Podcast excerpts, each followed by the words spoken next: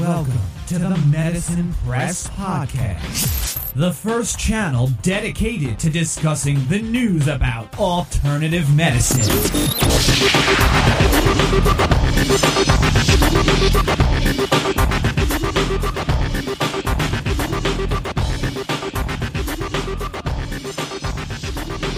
So, hallo, herzlich willkommen zu einem neuen Podcast von medizinpress.de. Wir sind ja mitten in der Reihe zur Mikrostromtherapie und ähm, da hatte ich in der letzten Episode etwas erzählt, so als Einstieg ähm, zur Mikrostromtherapie, zum Bereich der Begrifflichkeiten, der Terminologien, ähm, die so ja, rumgeistern und habe da auch mal so ein paar Dinge vielleicht für den einen oder anderen auch mal klargestellt, was denn eigentlich das Wort Mikrostrom bedeutet und was so die Begrifflichkeiten drumherum eigentlich so bedeuten.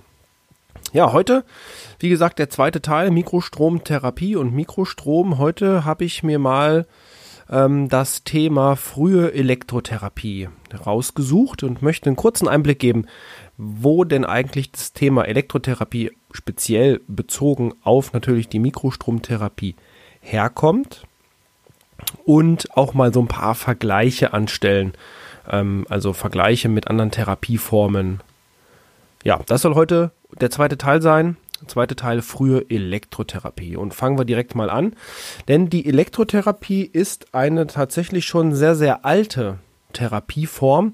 Bereits ja Ende 17.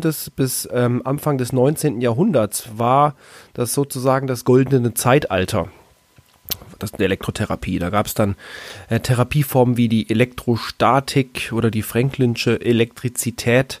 Es wurde viel mit ähm, Gleichstrom gearbeitet, war so ein bisschen auch die Geburtsstunde des äh, galvanischen Gleichstroms oder halt mit ähm, großen Induktionsspulen ähm, beziehungsweise dann Wechselstromtherapie ähm, oder Faradayischer Strom, der auch genannt wurde. Ähm, da gibt es Schätzungen, das ist ganz interessant.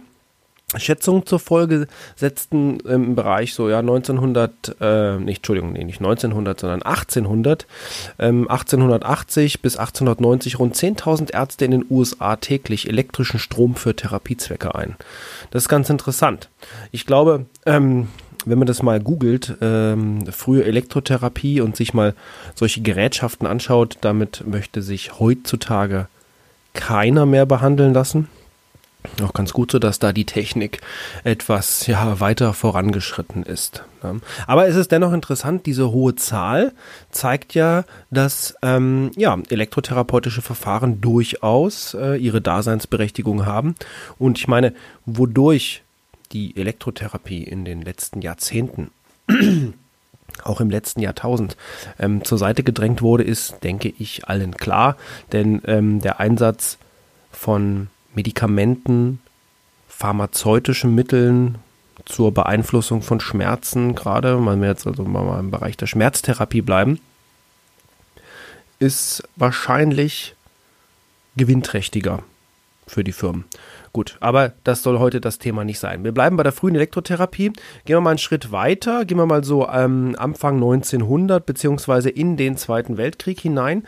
Denn dort gab es einen, ähm, einen Professor, Professor Dr. Dr. Holzer in Graz, der mit ähm, künstlich galvanischen niederfrequenten Strömen schlecht heilende Schusswunden bei Soldaten behandelt hat und konnte das in über 1000 Fällen dokumentieren, ähm, dass die Wirksamkeit extrem hoch war, denn es kam zu kaum ähm, Verschlechterungen des Wundzustandes beziehungsweise auch zu solch überschießenden Entzündungsprozessen.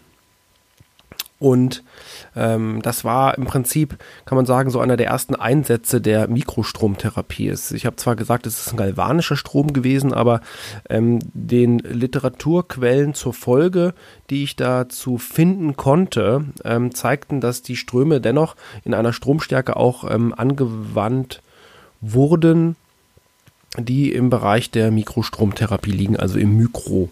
Ampere-Bereich. Ne? Vielleicht wird jetzt auch klar, warum ich in der ersten Folge ähm, der Terminologie so ja, stark darauf rumgeritten habe, diese Begrifflichkeiten zu erklären, denn die werden später noch in weiteren Folgen äh, wichtig werden, dass ähm, das Gesamtverständnis auch entsprechend äh, ähm, für die Mikrostromtherapie dann da ist. Untersuchungen hat, haben damals schon gezeigt, also ähm, das war auch, wie gesagt, der ähm, ähm, Professor Dr. Wolfgang Holzer aus Graz ähm, hatten gezeigt, dass ähm, mit einer Feinstromtherapie zum Beispiel auch eine aktive Hyperämie erzeugt werden kann, die teilweise sogar stundenlang anhalten konnte. Ja, also hierdurch klar der Nachweis, dass die ähm, ja, ähm, vasomotorische Erregbarkeit des Gewebes damit beeinflusst werden kann ähm, durchblutungsfördernd, aber auch gleichzeitig natürlich, worauf das auch einen Einfluss hat, ist ja logisch, eine Verschiebung von Flüssigkeiten im Gewebe. Und wen das interessiert, ein bisschen näher nachzuforschen, da gibt es das Lehrbuch für physikalische Medizin. Da ist das noch einmal ein wenig genauer beschrieben. Gehen wir nochmal eine, ja, der Zeitleiste oder der Zeitleiter eine Stufe weiter nach oben. Denn ich hatte ja auch im Bereich der Terminologie über den Begriff des elektrischen Widerstandes gesprochen. Und da kommen wir zu einer sehr bekannten Universität, nämlich der Yale University. Und da gab es einen äh, Professor, der Professor Dr. Harold Saxton Burr, der ja im Prinzip der Pionier der Elektrodiagnostik quasi ist. Und er hat beschrieben, dass es also als erster, zumindest ähm, was ich finden konnte, den Zusammenhang des Gewebewiderstandes mit einer pathologischen Veränderung des Gewebes. Er hat also gesagt, verändert sich der Gewebswiderstand in einem bestimmten Bereich, so ist im Prinzip daraus zu schließen, dass wir auch einen pathologischen Zustand in dem Gewebe haben. Also extrem interessant. Das war so, glaube ich, 1930 bis 1940er Jahre ungefähr wurde natürlich, das ist, äh, können Sie sich vorstellen, ähm, ja, von seinen Fachkollegen ähm, ja, zerrissen, weil es einfach eine neue Erkenntnis ist und wie das immer so ist mit neuen Dingen, die werden gerade in der akademischen Welt natürlich erst einmal verpönt äh, bzw. ignoriert, gerade wenn sie etwas ähm, nicht ganz dem Mainstream entsprechen. Ja, aber gehen wir nochmal weiter. 1996 gab es eine interessante Studie ähm, von Brevet, veröffentlicht im Journal of Neuropathic Medicine, ähm, denn dort wurden ähm, die Messergebnisse, die der Professor ähm, Saxton Burr angestellt hat, noch einmal ausgewertet, noch einmal überprüft und tatsächlich bestätigt. Ja. Und gerade ähm, diese Gewebewiderstandsmessen sind, wenn sie im Bereich der wirklich professionellen Mikrostromtherapie arbeiten, also auch mit ähm, Gerätschaften, die tatsächlich einem, ja, äh, entsprechend nennen wir es mal professionell designt sind und produziert sind, da ist das eine ganz, ganz wichtige Grundlage und Entscheidung. Und auch hier kann ich nur wieder sagen, die ähm, sämtliche Energien, nennen wir sie mal sämtliche Energien der Bioelektrizität, unterliegen grundsätzlich den gleichen Gesetzmäßigkeiten wie alle anderen ja, äh, Energien, also Elektrizitäten in unserer Welt quasi auch. Also das ist eine ganz, ganz wichtige eine ganz, ganz wichtige, äh, ja, ein wichtiges Statement äh, und wichtig dabei auch zu wissen, denn das kommt, wie gesagt, auch in späteren Folgen noch einmal ein wenig oder wird es ein bisschen näher noch beschrieben werden. Gucken wir mal ganz kurz nur ähm, so ein bisschen so einen kleinen Überblick, äh, wenn wir sprechen über Elektrotherapie, auch mal um einen Vergleich darzustellen. Ich glaube, das ist durchaus interessant. Ich glaube, die, die ja, bekannteste und am weit verbreitendste ähm, Form der Elektrotherapie ist wahrscheinlich die TENS-Therapie. Die kennt jeder Patient, jeder Anwender sowieso, Physiotherapeut auch. Ähm, das ist die transkutane elektrische Nervenstimulation. Arbeiten, die meisten Geräte arbeiten im Bereich von 0,5 bis 150 Hertz mit einer Stromstärke bis zu 100 Milliampere, also extrem stark. Also wie gesagt, auch hier der Einsatzbereich mit der Mikrostromtherapie gar nicht zu vergleichen. Also nicht der Einsatzbereich, das ist jetzt vielleicht falsch ausgedrückt, aber sagen wir mal der Intended Use, also die Zweckbestimmung. Ja, komme ich gleich aber noch ein bisschen näher drauf, äh, was da bei den beiden Bereichen so der Unterschied ist, denn die habe ich nochmal Punkt für Punkt ähm, gegenübergestellt. Dann kennen, gibt es noch den, Gla, äh, den Clark-Zapper. Das wird so auch im Bereich von Behandlung von ja, Pilzbelastung, Bakterienbelastung eingesetzt, hat, ähm, bewegt sich im elektrotherapeutischen Bereich ähnlich wie die TENS-Therapie. Natürlich gibt es das Stangerbad, also das hydroelektrische Bad mit 200 bis 600 ähm, Milliampere kennen sicherlich die Therapeuten ähm, relativ gut, auch aus der Ausbildung. Die Iontophorese zur Einschleusung von Medikamenten auch so im Bereich 10 bis 30 Milliampere. Dann gibt es eine Elektrotherapieform, ist in Europa nahezu unbekannt, nennt sich kraniale Elektrostimulation, CES, Cranial Electrostimulation, bewegt sich im Bereich von der Frequenz ähm, von 0,5 bis 100 Hertz und von der Stromstärke 100 bis äh, 600 Mikroampere. Also das ist schon mm, ja interessant. Kommen wir der ähm, neuartigen und professionellen Mikrostromtherapie, ähm, zumindest was die Stromstärke betrifft, äh, relativ nahe. Ja, gut, ähm, natürlich könnte man jetzt der Vollständigkeit halber auch noch die Magnetfeldtherapie heranführen, wenn wir so ein bisschen im ja, pseudomedizinischen Bereich uns dann ansiedeln wollen, aber ich glaube, das wollen wir nicht, denn wir wollen ja bei nachgewiesenen Therapieformen bleiben. Und wie gesagt, ähm, mal so eine kleine Gegenüberstellung der TENS-Reizstromtherapie und der Mikrostromtherapie möchte ich Ihnen noch mal ganz kurz geben. Denn wie gesagt, Reizstrom-TENS ist eine der bekanntesten Therapieformen und ähm, viele Patienten, wenn sie ein Gerät sehen, ein elektrisches mit Kabeln und Klebeelektroden dran, ja, äh, denken, es ist eine TENS-Therapie, dabei kann das durchaus auch eine Mikrostromtherapie sein. Grober Unterschied, erst einmal, TENS arbeitet mit Stromstärken höher als 1 Milliampere, hatte ich eben schon erwähnt, teilweise deutlich höher. Ähm, TENS ist eine Therapie zur Schmerzdämpfung, arbeitet über das Pain Gate Control System, ähm, hat aber nachweislich und das werden wir in der nächsten Folge auch nochmal ganz äh, akribisch auseinandernehmen, hat nämlich zur Folge, dass der Zellmetabolismus sich verringert. Speziell die ATP-Produktion nachweislich bei einer zu hohen ähm, elektrischen Therapie, was die TENS-Therapie für den Körper nun einmal ist, tatsächlich die ATP-Produktion zurückgeht.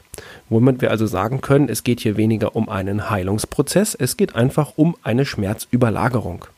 Weil der Körper arbeitet nicht in Stromgrößen, die so groß sind, wie die Tänztherapie sie liefert. Von daher geht es darum, einfach die Schmerz, also die Weiterleitung, die Reizweiterleitung, der Schmerz ist ja ein Reiz, eine Information, ähm, sagen wir mal im besten Falle zu unterdrücken aber im äh, ähm, ja, gewohnten Falle eigentlich versuchen, etwas äh, zu verringern, wenn überhaupt.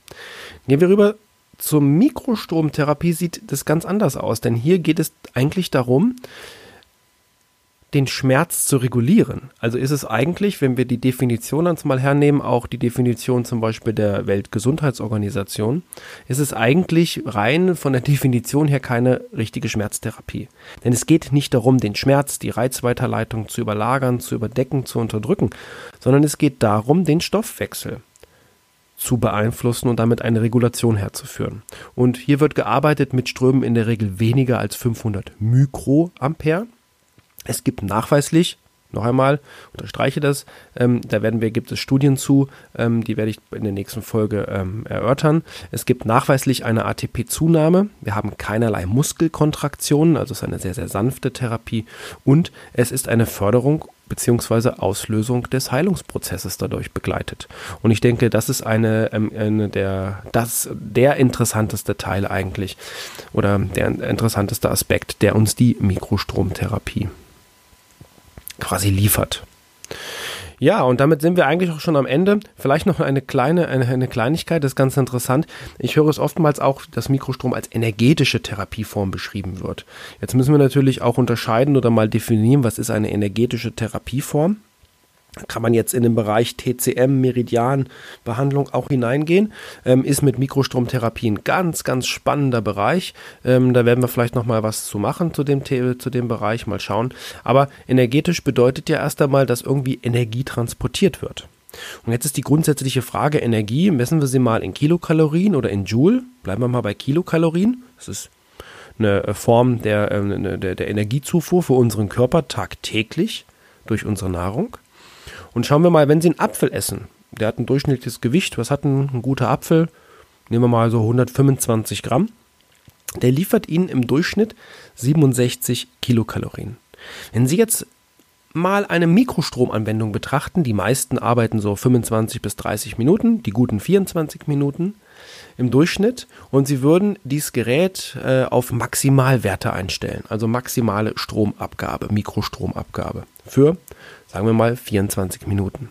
Dann haben Sie rein rechnerisch eine, ähm, ähm, ja, eine Übertragung von Energie ähm, von ca. 38, Periode 8 Kilokalorien.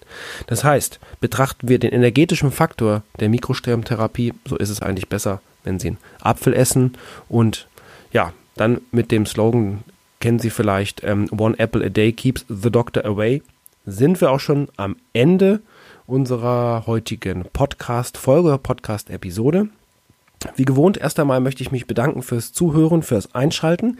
Wenn Ihnen unser Podcast gefällt, abonnieren Sie uns bitte bei iTunes oder bei SoundCloud, je nachdem, wo Sie uns sehen.